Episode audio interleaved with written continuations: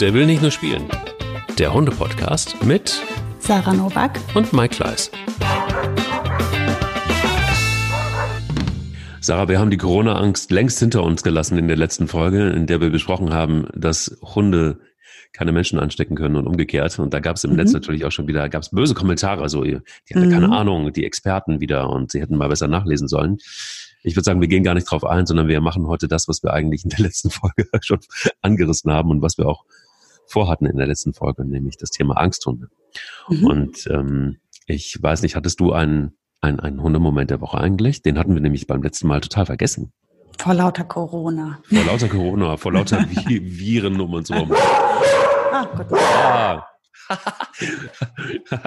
also die Hunde wollen auch alle sagen. Heute zu dritt, deswegen besonders laut. Oh wow, du hast ich Darf ich vorstellen, schon. es gibt heute Morgen Käthe, Miller und Boogie an meiner Seite. Oh, interessant. Das können doch die ganzen Leute, die irgendwie bezweifeln, dass wir Hunde haben, die ähm, sind jetzt, jetzt wirklich absurdum geführt, weil ganz klar ist, wenigstens Sarah Noack hat auf jeden Fall Hunde. Also mindestens ja, einen, wenn nicht mehr. Ja, jetzt äh, hat man nur einen gehört, aber sie sind zu dritt heute Morgen. Ähm, ja, auf jeden Fall äh, mein Hundemoment der Woche äh, hängt natürlich damit zusammen, dass wir gerade drei Hunde da haben mhm. ähm, und hat mal dieses Mal nichts mit meinem Hund zu tun, sondern mit einem meiner Besuchshunde, mit der Käthe. Mhm. Die Käthe ist auch ein Mali, ein selbstbewusster, starker, überdrehter Malinois. Und ähm, ich kenne Käthe sehr gut, weil ich sehe die fast jeden Tag im Büro. Sie ist äh, der Hund meiner Freundin und Kollegin. Und ähm, aber sie war noch nie bei mir zu Hause und ich habe sie auch noch nie geführt. Also ich hatte die noch nie mit. Miller ist was anderes. Miller ist ähm, Boogies Schwester, auch Agathas Hund. Ähm, die kennt sich hier aus, aber die Käthe eben noch nicht. So, und die Käthe ist also diese äh, jetzt bei mir zu Besuch und ähm, macht einen Kurzurlaub bei uns. Und ich entdecke diesen Hund komplett neu. Ich habe die völlig falsch eingeschätzt weil die tritt immer so, so entspannt und gelassen und selbstbewusst auf. Und jetzt ist Frauchen weg. Und jetzt ist aus diesem, aus dieser, ich nenne sie ja gerne auch aus der Rakete, ähm, gerade keine so eine große Rakete mehr. Die hängt mir jetzt den ganzen Tag am Rockzipfel, die klettert ewig auf mich drauf und sucht meine Nähe und ist ganz unsicher. Krass. Ähm, ja, und das finde ich, das ist sowas, was ich ähm, total erzählenswert finde, weil ähm, ja, die sind ja wie, wie so ganz, ähm, sind so ganz sensible Lebewesen. Wenn, wenn der Rahmen stimmt und sie ihre Sicherheiten haben, dann sind die womöglich total selbstbewusst und stark und kaum fällt dieser Baumstamm, diese Führung weg, ähm, kippen die total. Und jetzt ist sie ganz äh, vorsichtig und findet schwer nur zur Ruhe und findet nicht den richtigen Liegeplatz und, und ja, und braucht die ganze Zeit einfach menschliche Nähe, um sich abzusichern. Und so kenne ich sie gar nicht. Irre, Krass. Oder? Ja, mhm. schon, ne? Wie Hunde plötzlich, wenn sie in einer anderen Umgebung sind, wenn sie mit neuen Situationen konfrontiert werden, dann irgendwie auch anders reagieren. Also genau. anders, als man sie kennt. Und wenn halt äh, Frauchen in dem Fall, ähm, die ja die ganze Stabilität gegeben hat, ne? Also das ist ja das, wovon wir ja immer reden, von diesem Verhältnis zwischen den Menschen und den Hunden und wie das ja optimalerweise auch ist. Da sieht man halt hier jetzt in, in dem Fall, holt sich Käthe sehr viel Kraft und Selbstbewusstsein einfach über ihre Führung in der sie sich sicher fühlt, ne? wo sie einfach weiß, sie mhm. hat den mhm. Rückhalt, den sie braucht und da kriegt sie ihr Selbstbewusstsein her. Mhm. Und ähm, passt, finde ich, ganz gut auch zu dem Angstthema, weil das eben genau das ist, was wir den Hunden geben können. Rückhalt. Ja. Ja. ja ähm, Dein Hundemoment? Hab, mein Hundemoment. Ähm, äh, ganz süß. Habe ich dir den Hundemoment mit der Maus auf dem Balkon erzählt schon? Ja, den kennen wir doch. Ja, der hat sich jetzt ein bisschen ausgeweitet. Stimmt, den habe ich erzählt. Ähm, der ja. hat sich ein bisschen ausgeweitet. Mhm. Und, ähm, und, und zwar ist es verknüpft so ein bisschen mit, ähm, mit, mit der Rückrufgeschichte, die von denen ich auch schon erzählt habe. Mhm. Und zwar, und zwar ist es so, dass ähm, ja, wir nun wirklich hart trainiert haben. Also gerade Bilbo und ich. Spanja macht mit und ähm, ihr tut's auch gut. Sie kriegt so eine Auffrischung, davon hatte ich auch schon erzählt. Ja. Und ähm, seit die Maus auf unserem Balkon wohnt, ist Bilbo ähm, hat sich so ein bisschen seine Aufmerksamkeit verlagert. Das ist eigentlich ganz gut. Das macht es mir für den Rückruf ein bisschen einfacher. Und zwar ist es wirklich so, dass er jetzt verstanden hat, wir haben zwei Balkone, einen linken und einen rechten Balkon. Und ähm, er Was er, was er selten mitkriegt, ist, wenn die Maus auf dem linken Balkon rumturnt. Da schläft er meistens. Aber er ist sehr aufmerksam und weiß, dass die Maus auch ab und zu den Weg auf den rechten Balkon sucht, als sich rüberhangelt von einem Balkon auf den nächsten. Mhm. Und er hat seinen neuen Schlafplatz jetzt einfach vor den großen Balkon ähm, verlegt, weil er also fest davon ausgeht, dass er da die Maus wahrscheinlich viel besser erwischen kann. Das heißt, er hat quasi Doppelkino und ähm, seine ganze Konzentration liegt jetzt im Grunde genommen auf der Maus, äh, die die Balkone bespielt. Und das Schöne ist, dass die Mäuse draußen jetzt gar nicht mehr so interessant sind und oder mein Rückruf klappt besser. Ich bin nicht sicher, aber ich glaube beides. Vielleicht ist die Kombination aus beiden. Auf jeden Fall ist das Leben für uns, seit die Maus auch auf dem großen Balkon ist, viel viel einfacher, weil weil Bilbo wesentlich besser. Er lässt von den Mauselöchern im Garten, äh, nicht im Garten, Entschuldigung, im, im Wald ab und hört besser bei dem Rückruf. Er findet sie nicht mehr so wahnsinnig spannend. Also er findet sie immer noch spannend und manche Mäuselöcher ähm, Bauten riechen besonders gut. Da bleibt er ein bisschen länger. Aber ansonsten klappt es viel besser. Und ich sage einfach wirklich, wie immer sie heißt, die Maus, ich finde sie mega. Sie wird immer einen äh, warmen Platz in, auf dem Balkon 1 und auf Balkon 2 haben. Fütter sie, dass sie blo bloß bleibt auch. es sind sehr viele Blumen und, und, und äh, Töpfe und alles mhm. Mögliche auf dem Balkon und vielleicht auch noch Krümel von diesen, wie heißen die Vögel, äh, diese Kugeln mit dem. Ja, Meisen, Meisenknödel. Meisenknödel, genau.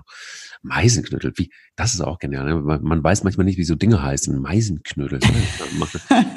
das sieht ja schon aus wie so ein Knödel und halt für die Meisen, ne? Ja, total. Aber wärst du da drauf, ich wäre nicht drauf gekommen. Ich hätte jetzt irgendwie gesagt, ja, äh, Futter mit Fett äh, gebacken, in, in einer Kugel zusammengebatscht oder so. Keine Ahnung. Ich bin ja sehr aktiv inzwischen im Vogel, in der Vogelwelt. Ich finde Vögel ja super.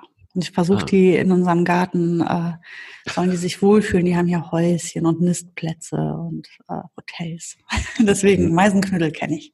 Der neue Podcast mit Sarah Nowak, Ornithologie einfach gemacht. nee, so, so, so gut dann doch auch nicht. ja, also ich hatte ähm, keine Angst. Ich war sehr, sehr froh, dass ähm, ja, dass, dass Bilbo es geschafft hat und von der Maus weggekommen ist im ja, Wald. klingt nach einem guten Rückruf vielleicht auch, ne? Vielleicht ist das wirklich, wie du sagst, die Kombination. Einmal die, hat, hat er sich an die Mäuse vielleicht auch, oder er konzentriert sich nur noch auf die eine. Ne? Vielleicht, und, ja. Und parallel halt noch ein, äh, ein Aufschwung in der Hundeerziehung. Super. Also ja. vielleicht ist es die Kombination. Double Check. Das ist richtig gut bei uns im Moment. Läuft bei uns. Und auf der anderen Seite ist es so, und das ist, ähm, bringt mich zum Thema Angst. Wir haben einen sehr großen Barsoi, einen russischen Windhund hier in der Nachbarschaft. Mhm. Und erstaunlicherweise ist es so, da trifft es voll zu, dass ähm, Hundebesitzer aussehen wie ihr Hund oder umgekehrt. Oh. Und ähm, die Besitzerin, es sieht wirklich aus wie ein Barsoi. Sie ist genauso hager, wirklich ausgemergelt und groß. Und dieser Barsoi ist riesengroß. Er ist, er ist nochmal eine ganze Ecke größer, also höher als Bilbo. Und ähm, er ist noch sehr jung. Er ist deutlich unter einem Jahr. Und ähm, Hunden gegenüber ist er, sagen wir es so, sehr aufgeschlossen. Er hat unfassbar lange Beine und wenn er andere Hunde sieht und wenn er Bilbo und Spanner sieht, dann gibt es, im Grunde genommen ist er in zwei Sätzen eigentlich da, obwohl er 100 Meter weg ist. Also er springt zweimal und ist direkt vor uns.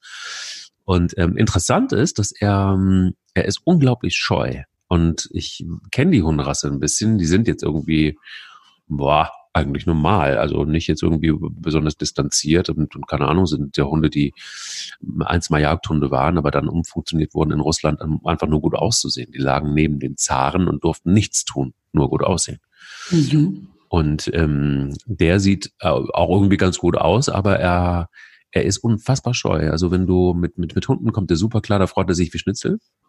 Aber Menschen findet er schwierig und das ist tatsächlich, also er zeigt auch Angst und es ist eine, eine, eine, eine andere Form von Angst, die ich, ja, also eine sehr, sehr zarte Angst. Ne? Das ist keine, die Schwanz einklemmen und weg, sondern es ist wirklich so, ähm, ähm, er, er weicht aus. Und wenn du auf ihn zugehst, weicht er aus und dann ändert sich auch der Blick. Also sie haben wenig Mimik, diese Hunde, finde ich immer. Ich kenne Basos irgendwie schon eine ganze Zeit lang. Und, ähm, und, und ja, und das finde ich deshalb so schade, weil ich glaube, er, der, der Hund ist mit Hunden viel unterwegs, wenn er sie trifft natürlich noch. Und ansonsten mit seiner, aber nur Mutmaßung, mit seiner Besitzerin, mit der er übrigens sehr eng ist, ähm, quasi alleine unterwegs. Und Menschen sind sonst eher für ihn, hm, geht so. Vielleicht gar nicht so spannend, weil er auch nicht mit ihnen in Berührung kommt. Eigentlich eine traurige Geschichte. Ähm, aber auch nur Mutmaßung. Aber da ist ja schon so ein bisschen der Hase im Pfeffer, finde ich immer so gleich am Anfang ist es oft so, dass man vielleicht ganz gut darauf achten sollte, auch wenn man einen Welpen hat, dass man ähm, sich nicht in Angst drum züchtet. Wie siehst du es? Ja, es ähm, gibt natürlich viele Dinge, die man tun kann, um, um dem entgegenzuwirken. In der, in der, wenn man die Möglichkeit hat, weil man das Tier als Welpen hat, dann kann man natürlich in, der, in dieser Prägephase, in dieser sogenannten Prägephase, die sehr weich, einen weichen Übergang hat. Man sagt ja in der Regel so Ende 16. Lebenswoche ist Prägephase zu Ende. Das finde ich schwierig, so festzulegen. Ähm, aber so in, in dem Alter, in dem ersten halben Lebensjahr, das ist eine sehr prägende Zeit. Und da kann man die Hunde schon ganz gut auf diverse Dinge vorbereiten. Aber ähm, ja, die Möglichkeit hast du ja nicht immer, weil du den Hund vielleicht übernimmst, wenn er vier Jahre alt ist oder acht Monate. Und dann äh, kann man das gar nicht mehr in die Prägephase reinziehen. Danach ist das halt nur noch, ähm, ja, man, man gewöhnt die Hunde dran, man konfrontiert sie mit Dingen, man gewöhnt, also man, man nimmt sie halt mit. Ähm, ja, natürlich hängt das ein bisschen vom Lebensalltag der Hunde ab wenn du natürlich sehr wenig Kontakt hast zu Menschen oder wenig guten Kontakt hast zu Menschen, dann bist du halt vorsichtiger. Ne? Vielleicht ist es auch nicht wirklich Angst, sondern Vorsicht oder Misstrauen, weil man es nicht kennt, weil man sich nicht sicher ist. Ähm, vieles ist ja auch ein bisschen so eine Typsache, ist ja auch bei Menschen so. Manche Menschen sind sehr viel offener und, und ähm, ähm wie soll ich sagen, ähm, die vermuten nicht hinter allem immer etwas hm. Gefährliches oder Schlechtes. Und dann gibt es Menschen, die sind misstrauischer. Von hm. irgendwie so von Anbeginn, was vielleicht nicht mal daran liegt, dass sie zu wenig Kontakt hatten, sondern vielleicht den falschen Kontakt. Mhm. Oder auch womöglich einfach etwas im Wesen ist, was einen so sein lässt. Mhm. Ich bin zum Beispiel jemand, ähm, der damit oft auf die Nase gefallen ist. Und ähm, mit, ich habe immer gedacht, man schließt ja oft von sich auf andere. Und dann denkt man immer, man kennt den Menschen. Man sagt also, ja, das kann ja gar nicht sein. Das wird er ja nicht machen. So, so, das ist ja voll gemein oder so macht man ja nicht. Mhm. Dann machen sie es doch. Und dann bist du enttäuscht. Und das passiert in deinem Leben ein paar Mal oder vielleicht ein paar Mal zu viel und ähm, schon fängst du an, genau in die umgekehrte Richtung zu denken. Mhm. Und fängst an zu sagen, na, ich traue jetzt mal lieber gar nicht mehr. Weil mhm. da bin ich so oft mit auf die Schnüsse gefallen, ähm, jetzt ja. bin ich mal vorsichtig. Das geht mir zum Beispiel so. Ich bin inzwischen sehr vorsichtig. Ich habe mhm. jetzt inzwischen viel zu viel gesehen, als mhm. dass ich glaube, dass Menschen grundauf gut sind. Das glaube ich nicht mehr. Von Geburt an vielleicht ja, aber das Leben macht mit Menschen verrückte Sachen. Und manchmal mhm. kommt da hinten raus etwas, was ich, was kaum mehr zu fassen ist. Und da braucht man ja nur Nachrichten gucken, dann sieht man ja, dass da draußen sehr viele Dinge passieren, die man nur schwer begreifen kann. Bin ich komplett bei dir. Bin ich komplett Und bei dir. Und das ist bei Hunden, glaube ich, halt vielleicht was ähnliches. Weil Hunde ja so, so, ähm, ich, ich sage ja immer, ich finde, die haben eine reine Seele. Und wenn man die verletzt zu oft, dann werden die misstrauisch. Was aber, wenn, wenn, also das kennen wir dann aber auch von uns Menschen, ja. Mhm. Was aber, wenn, wenn es eigentlich gar keinen ähm, triftigen Grund gibt, also nicht augenscheinlich. Und was, wenn es einfach nur in unserem Kopf ist oder im Kopf des Hundes ist, wenn irgendetwas, eine Kleinigkeit, also vielleicht ist auch gar nichts los, vielleicht ist es auch einfach nur was Unbekanntes, vielleicht ist es gar nicht so, dass man das Vertrauen missbraucht wurde oder dass, mhm. dass in irgendeiner Form da wirklich etwas Gravierendes gewesen ist. Ähm, trotzdem passieren uns ja immer mal wieder, also erlebt man beim Menschen natürlich auch, dass man plötzlich vor Dingen Angst hat oder oder sie kritisch beäugt, nur weil man vielleicht mal schlechte Erfahrungen gemacht hat oder aber auch gar nichts passiert ist und man denkt so, ach, hm, irgendwie komisch. Und es ist aber am Ende des Tages löst es sich auf und das ist total idiotisch so. Ne? Das kann jetzt aber bei einem Hund, ja, darauf wieder adaptiert ganz anders aussehen, insofern, als dass wir es gar nicht beleuchten können. Also wir wissen nicht, warum ist es eigentlich so und warum verhält er sich so und warum ähm, kommt das manchmal plötzlich vielleicht aus dem Off, weil es eine Situation ist, die er nicht kennt und wir den Hund vielleicht mhm. schon ganz lange kennen, genauso wie lange wie du Käthe kennst, aber Käthe zeigt in einem anderen Umfeld eine andere Reaktion. Oder aber wir waren nicht dabei oder es ist ein Hund aus dem Tierschutz und wir wissen, wir haben oft über Kara auch gesprochen. Wir wissen nicht, was ist da eigentlich passiert. Manchmal reicht es ja auf einem Hundetransport von A nach B dass da eine Situation gegeben hat, die alles verändert. Ähm, also sowas wie eine Blackbox, lass es mich mhm. so beschreiben. Gibt es ein Mittel gegen die Blackbox? Gibt es, gibt es, gibt es äh, Techniken? Gibt es Wege, wie man, egal welche Angst es ist, vielleicht einfach auch ein, also gibt es ein Patentrezept, das man zumindest probieren kann, um, um eine Linderung hinzukriegen, egal was für eine Angst es ist? Ähm, also ein Patentrezept würde ich jetzt sagen, nein. Es gibt vor allem nicht für jede Art der Angst die gleiche Herangehensweise und es wird nicht für jede Art der Angst gleich gut funktionieren. Also man muss das immer so ein bisschen unterscheiden, aber das kann man sich eigentlich ganz gut abrufen, auch ähm, im Verhalten der Menschen. Wenn einer nur ein bisschen unsicher ist, wird er sich viel schneller überzeugen lassen, ähm, wieder einen Schritt nach vorne zu gehen, als einer, der knietief in der Phobie steckt. Das mhm. ist ähm, einfach, da ist die Angst eine völlig andere. Und dadurch ähm, ist die Herange oder beziehungsweise die, der Verlauf einer, einer Arbeit einfach ein anderer. Mhm. Was ich aber festgestellt habe, in, was ich so ein bisschen übergreifend sagen kann, gibt es halt Dinge, die man grundsätzlich, finde ich, machen kann, um mit Hunden, die unsicher, schrägstrich ängstlich sind, ähm, einen Schritt nach vorne zu gehen. Und ich finde, bevor man anfängt, tatsächlich an die Angst ranzugehen, kann man ja immer erstmal gucken, also so mache ich es immer, ich gucke immer erstmal auf das Verhältnis zwischen dem Hund und seinem Menschen. Da auch wieder Beispiel Käthe. Die ist ja mit ihrer, mit ihr, an, an ihrer Seite ist ja in 99,9 Prozent der Fällen ihre, ihre, ihr Frauchen. Mhm. Und da holt die sich 150 Prozent Sicherheit. Mhm. Da ist der Hund absolut mit der Welt und sich im Rein. Das heißt, das Verhältnis stimmt. Weil der Hund ist, ist absolut stabil und nicht zu irritieren, wenn Frauchen da ist. Und äh, dann weiß, das heißt, das ist ja schon mal geschafft. In dem mhm. Fall. Und ich will jetzt damit nicht sagen, Kate ist ein ängstlicher Hund, aber sie hat halt eben scheinbar irgendwie eine Unsicherheit, wenn sie nicht weiß, also in ihrem Fall würde ich es auch höchstens eine Unsicherheit nennen, ähm, wenn sie nicht wirklich weiß, wer sie führt oder wie sie geführt wird oder wo sie ihre Sicherheiten herbekommt. Ja. Und wenn sie das aber weiß, dann fühlt sie sich wohl. Dann lässt sie die, mhm. die ganzen Unsicherheiten hinter sich.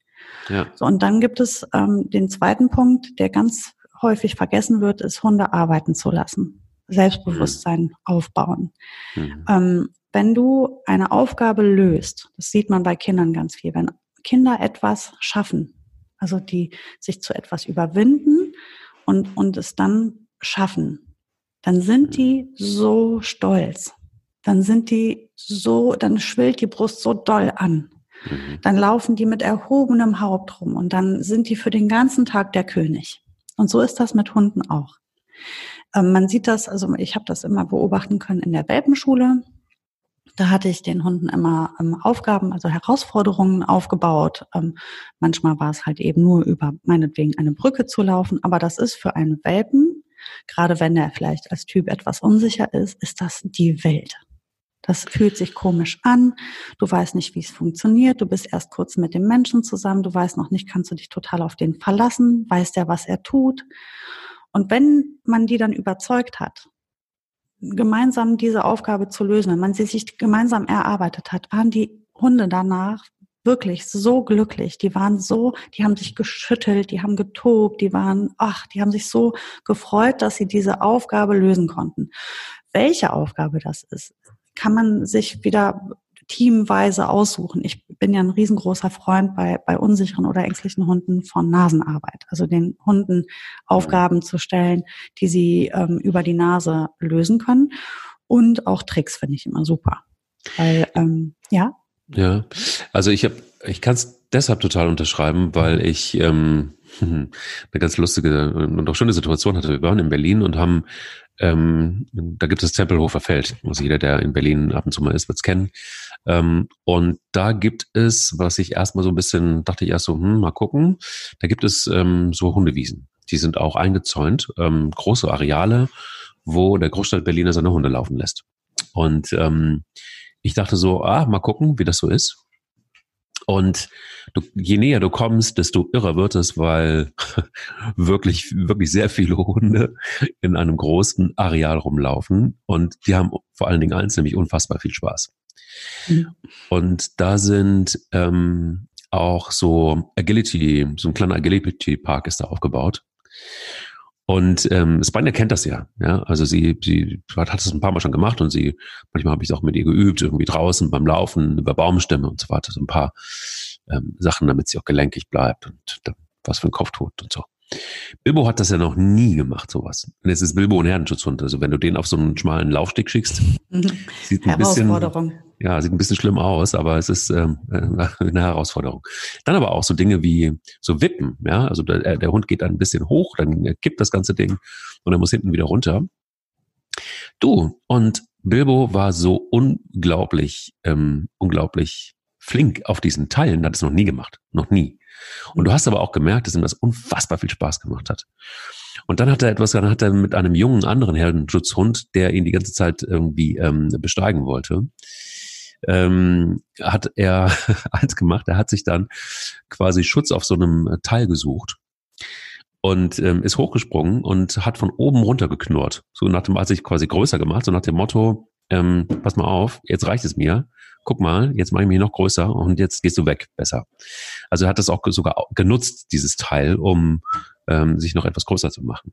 Und ähm, ich hatte auch so ein bisschen das Gefühl, das ist lustig, dass du das beschreibst, dass er da wirklich gewachsen ist im wahrsten Sinne des Wortes, so, mhm. ne? also auch an Selbstbewusstsein gewonnen hat und genau. natürlich auch hat auch ist natürlich hat man ihn auch gelobt. Es ist ja überhaupt kein Angsthund, im Gegenteil, wobei er da schon ängstlich war, weil dieser junge Herdenschutzhund hatte ihn wirklich die ganze Zeit genervt und er wusste gar nicht so richtig, er wollte ihm nichts tun. Dann ging ging es so langsam, steigerte sich das nach oben. Bilbo grummelte auch immer mehr, ähm, fletschte auch so ein bisschen die Zähne und ist dann aber eben dieser Situation ausgewichen, weil er da hoch gesprungen ist und hat dann von oben runter quasi ihn weggeprollt. Ähm, also einfach sehr sicher alles. Und diese Sicherheit meine ich auch gespürt zu haben, tatsächlich. Das ist nicht viel, aber dass ihm das was gebracht, es hat was mit ihm gemacht. Es hat ihm was gebracht. Nicht nur Spaß, sondern auch so an, an Selbstbewusstsein. Und lustigerweise ist es so, dass ich bilde es mir ein, dass er hinterher tatsächlich nochmal eine Ecke besser gehört hat. Also unser Verhältnis ähm, war insgesamt besser, ähm, auch beim Rückruf. Also es hat Aufgaben scheinen in jedem Fall was zu bewirken. Das ist, das liegt in ihrer DNA, glaube ich, wirklich. Also das ist, äh, ein Hund liebt Arbeit. Das ist, ähm, ähm, ich glaube es wirklich. Und ich glaube auch jede Rasse. Leider Gottes gibt es ja viele Rassen, ähm, wo die Menschen das, also die so, ja, wie soll ich das jetzt sagen? Also die, wo die Leute halt einfach nicht kapiert haben, dass das am Ende auch noch ein Hund ist. Mhm. Und, ähm, und Hunde laufen gerne auf ihren vier Pfoten und nicht in Handtaschen und ähm, Hunde wollen gerne Hundearbeit machen. Und ähm, ein Hund, der arbeitet, ist oft ein sehr ausgelassener, glücklicher Hund. Und was für eine Art Arbeit das ist, da gibt's ja da ist es, das ist ja eine Liste, die ist so lang, das könnte ich gar nicht alles aufzählen, was, zu was Hunde in der Lage sind. Und man kann eigentlich für jeden Hund eine gute Arbeit sich rauspicken, die zu ihm passt. Ich habe äh, Hunde gesehen, die ähm, blind waren. Ich glaube, der Hund war, genau, der war blind, der war allerdings äh, nicht taub, das heißt, er konnte noch Frauchen hören und die hat mit dem Klicker den Hund so vorangebracht in ihrer in der Arbeit, in der Zusammenarbeit, dass der ähm, nachher so wunderbare äh, Verstecke, also in der Nasenarbeit, wo man, wo man kleinste minimale Gegenstände versteckt hat an schwierigste Stellen. Mhm. Eine Objektsuche sozusagen. Ähm, und der Hund hat auf der hat so wunderbar mitgearbeitet. Der hat sich so gut zurechtgefunden. Und dieser Hund war vorher unsicher, weil er ist ja blind. Er musste ja immer aufpassen, wo er hintritt. Er, er musste komplett übers Gehör mit der Frau arbeiten. Sie war, also er musste sich auch völlig auf sie verlassen. Und das hat diese beiden so dermaßen zusammengespeist. Und dieser Hund war, war ein so glückliches Tier nachher, weil er diese Arbeit hatte okay. über die er sich auch einfach an Dinge herangetraut hat. Und ich habe das viel mit, mit Angsthunden bei mir gemacht. Also wie gesagt, ich bin großer Freund von ähm, Kopf- und Nasenarbeit. Und ähm, das lässt sich ganz gut kombinieren in zum Beispiel eben Sucharbeiten. Mhm. Das habe ich ganz, ganz, ganz viel mit ähm, Angsthunden gemacht weil die einfach auf eine sehr ruhige Arbeit, äh, sehr ruhige Art äh, an jeder Stelle, man kann das nämlich auch zu Hause machen, ob es jetzt draußen regnet oder schneit, ob es windig ist oder nicht, ich kann zu Hause Sachen suchen, ich kann draußen im Wald Sachen suchen. Und ähm, wie schwer das dann ist, das ist auch wieder, kann ich ja auch mir ähm, anpassen. Wenn ich jetzt ein Leckerchen suchen lasse, ist das natürlich sehr einfach, weil das riecht sehr intensiv. Wenn ich aber ein Objekt suchen lasse, ist es deutlich schwieriger. wo verstecke ich es einfach oder schwer. Also ich kann das total gut anpassen und mich dann auch steigern. Und für den Hund ist das jedes Mal sehr auslastend, weil mit der Nase zu arbeiten ist für Hunde anstrengend und auslastend und natürlich auch eine äh, mentale Auslastung parallel, diese Aufgabe zu lösen. Und man arbeitet optimal im Team. Das heißt, ich habe drei, drei Fliegen mit einer Klatsche. Heißt das so? Ja, ne? Ähm, ich habe einen Hund, der arbeitet mental, der arbeitet mit der Nase, er baut dadurch Selbstbewusstsein auf und ich habe Teamwork. Ähm, das geht auch ohne Nasenarbeit. Das kann man auch mit Tricks machen. Man kann ähm, so Sachen, man kann, was ich übrigens auch sehr schön finde für Hunde, die ähm, unsicher oder ängstlich sind, ist halt eben schnelles Gehen oder sogar, wenn man joggen mag, joggen oder Fahrrad fahren. Da habe ich auch mal das Gefühl, dass die so richtig Ventil haben wenn die mal eine Zeit lang rennen, weil das auch unterschätzt wird, wie viel Bewegungsdrang eigentlich Hunde haben. Und gerade diese um den Block laufenden Hunde, ähm, denen fehlt oft die körperliche Auslastung. Und dann hängen die da fest mit ihrer Angst oder ihrer Unsicherheit, ähm, haben kein Ventil mental, haben kein Ventil körperlich. Und dann ist das alles echt ziemlich blödes Paket. Also wenn du einen unsicheren, ängstlichen Hund hast, tust du ihm auf jeden Fall immer was Gutes, wenn du ihn ausreichend bewegst mhm. und mit ihm schön kooperierst, also Kooperationsarbeit machen und dann eben halt auch wirklich an seinem Selbstbewusstsein arbeiten, indem man ihn Sachen schaffen lässt, wo er einfach nachher sagt, boah, guck, was ich geschafft habe. Oder hier, wie du beschrieben hast, Agility ist ja auch was, aber es kann auch nicht, das kann man nicht mit jedem Hund machen. Vor allem wird Agility ähm, ja da hat auch jemand keine Lust auf Agility. nee, da läuft gerade wieder jemand hier einfach an unserem Garten vorbei. Geht gar nicht. Ja, Geht gar nicht. hier wird jeder gemeldet. Oh, okay.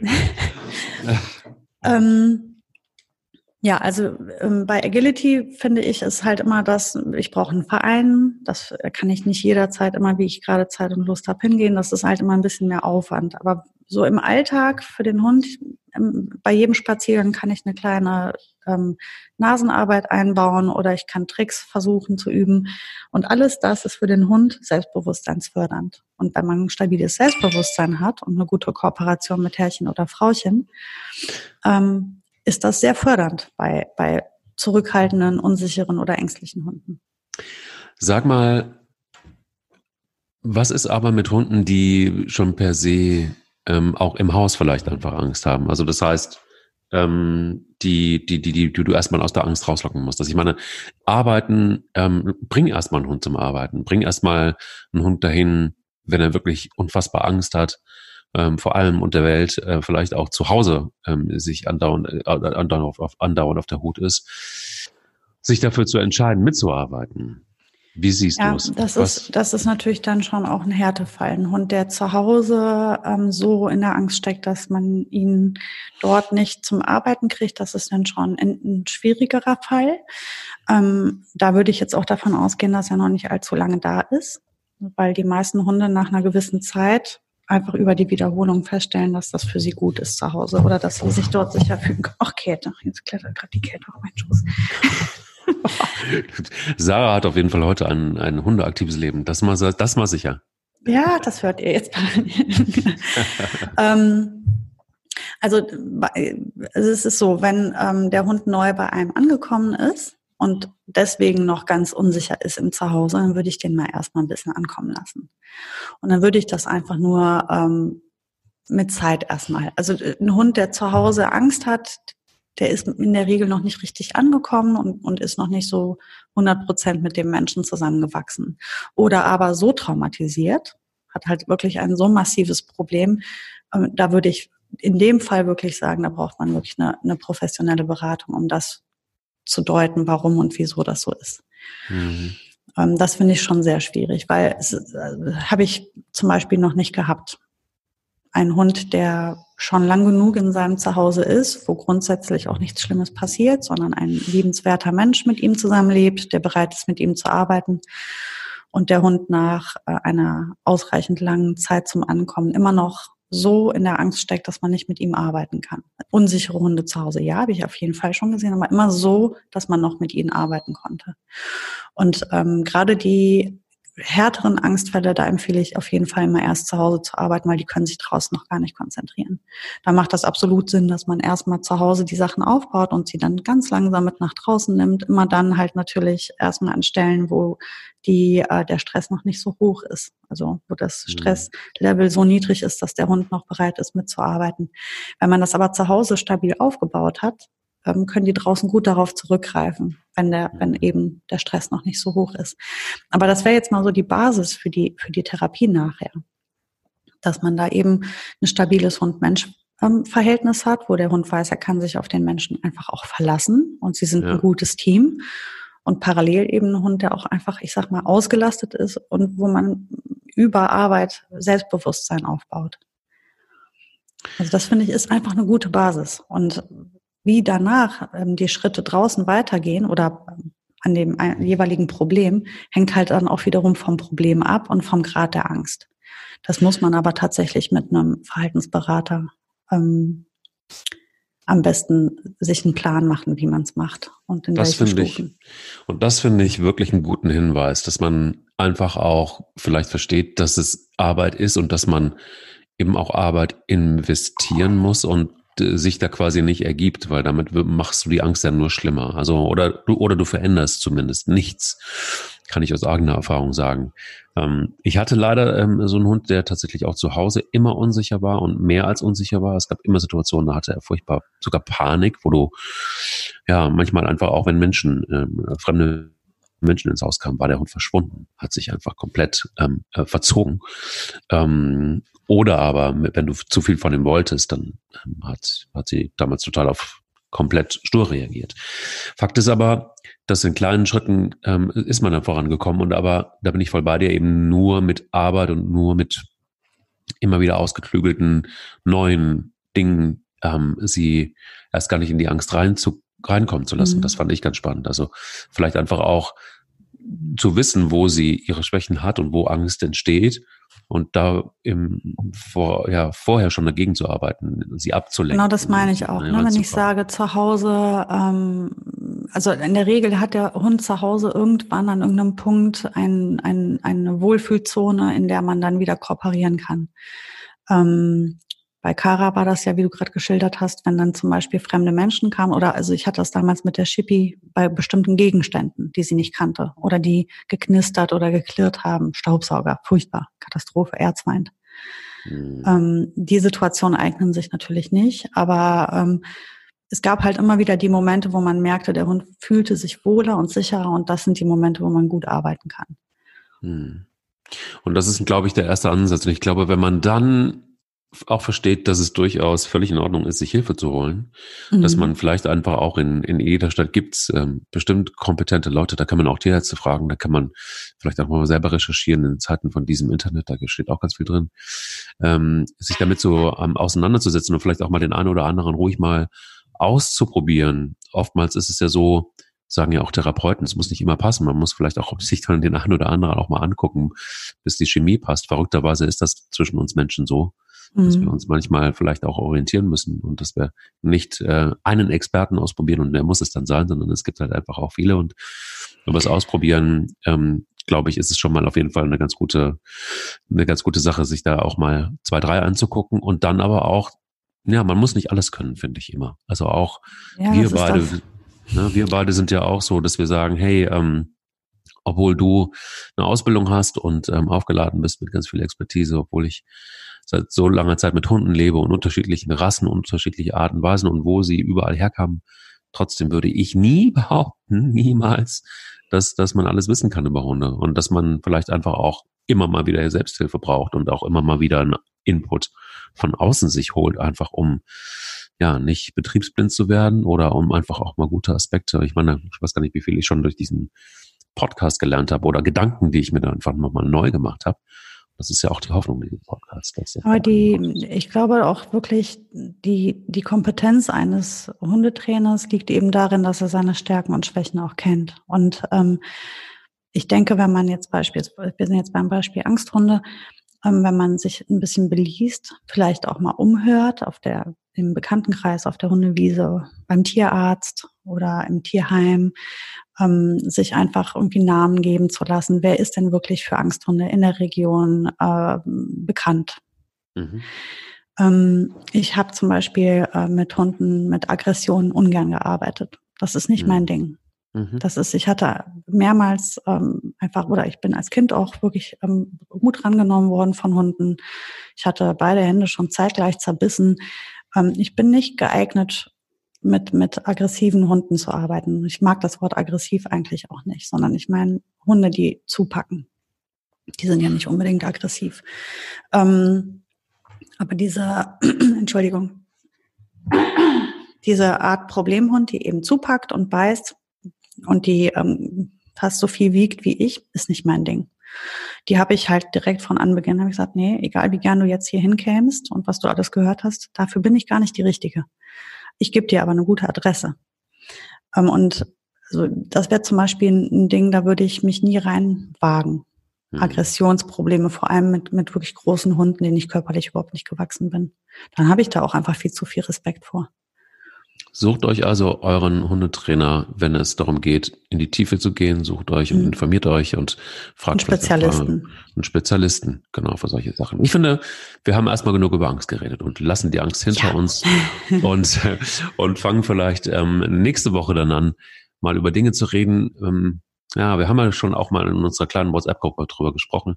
Spannend würde ich finden, das passt so ein bisschen auch dahin, zum Thema Angst, allerdings auch wieder ganz anders, nämlich Verhaltensweisen grundsätzlich, die sich auch im Laufe eines Hundelebens ändern können oder wo uns Hunde überraschen und man fragt sich, ähm, hä, was will er denn jetzt? Was, was tut es? Was macht es? Und warum ausgerechnet jetzt? Und warum ähm, zeigt es so ein Verhalten, das ich vorher noch nicht kannte? Also lass uns das doch vielleicht einfach nächste Woche besprechen was ähm, können Hundeverhaltensweisen, wo, warum gibt's, ändern sie sich? Genauso vielleicht wie wir Menschen? Fragezeichen. Ich fand es sehr schön mit dir heute und danke dir für einen Auch. wunderbaren Podcast. Bis nächste Woche. Bis dann. Der will nicht nur spielen. Der Hunde-Podcast mit Sarah Novak und Mike Kleiss.